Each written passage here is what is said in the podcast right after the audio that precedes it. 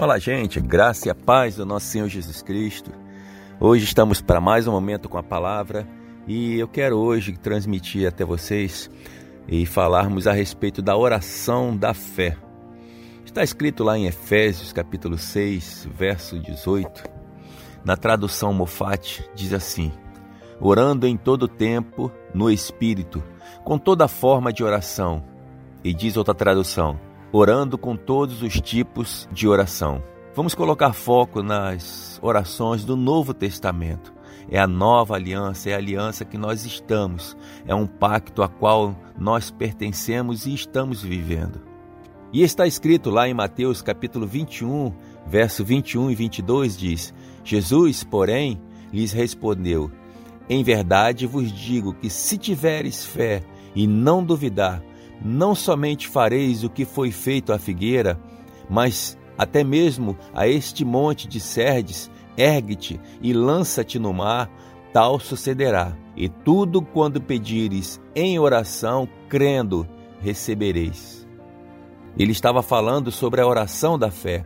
Jesus disse quase a mesma coisa no Evangelho de Marcos. Lá em Marcos, capítulo 11, verso 24, diz: Por isso vos digo que tudo quanto em oração pedirdes, credes que receberes, e será assim convosco.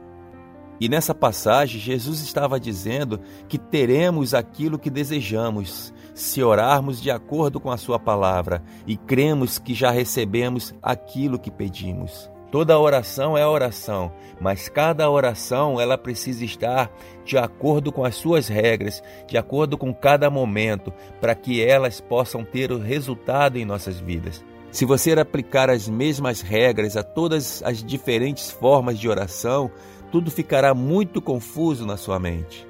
Nem sempre nós precisamos orar, seja feita a vontade de Deus, porque nós entendemos que a vontade de Deus está explícita na Sua palavra. Então, na, quando a vontade de Deus já é revelada, já é entendida para nós, nós não precisamos orar mais, seja feita a Sua vontade, porque nós sabemos qual é a vontade de Deus. Nós não precisamos e não devemos usar a palavra si, esse se seria um sinal de dúvida. Dúvida não consegue as coisas de Deus. O que consegue as coisas de Deus para nossas vidas é fé, é certeza. Então, qual é o momento em que nós devemos usar a palavra si, seja feita a sua vontade? Na oração de consagração e dedicação, porque nessas orações nós não sabemos exatamente qual seria a vontade de Deus nessa ou naquela situação, ou naquele lugar específico a qual nós gostaríamos de ir.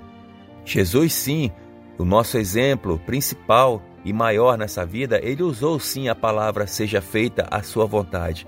E quando ele usou essa palavra, foi em Lucas 22, 42, que ele disse: Pai, se queres, passa de mim esse cálice. Contudo, não se faça a minha vontade, e sim a tua. Na ocasião, Jesus não estava orando a fim de alterar alguma coisa, mas estava fazendo uma oração de consagração e dedicação a Deus. Em uma oração de dedicação e consagração, devemos orar: Senhor, se for da tua vontade, ou então, Senhor, seja feita a tua vontade. Sim, na oração de consagração, nós devemos orar dessa forma. Entretanto, quando se trata de modificar ou alterar alguma coisa ou receber alguma coisa da parte de Deus, de acordo com a Sua palavra, não devemos orar se for da tua vontade. A palavra de Deus assim nos informa. É da vontade de Deus que nossas necessidades sejam feitas. É da vontade de Deus que nós sejamos curados. É da vontade de Deus que nós sejamos prósperos é da vontade de Deus que a gente reine nessa terra. Nós já sabemos qual é a vontade dele. Então Deus quer nos dar aquilo que nós cremos e mediante a fé nós devemos orar, declarar, pedir a ele. E no próximo momento que nós devemos crer, nós devemos crer que Deus nos ouviu e nós devemos render graças a ele por ele ter nos ouvido, pelos braços da fé receber aquilo que nós estamos orando. Em nome de Jesus, que você possa ter resultados eficazes e prontos de tudo aquilo que você está orando sobre a sua vida e sobre a vida da sua família. em nome de Jesus.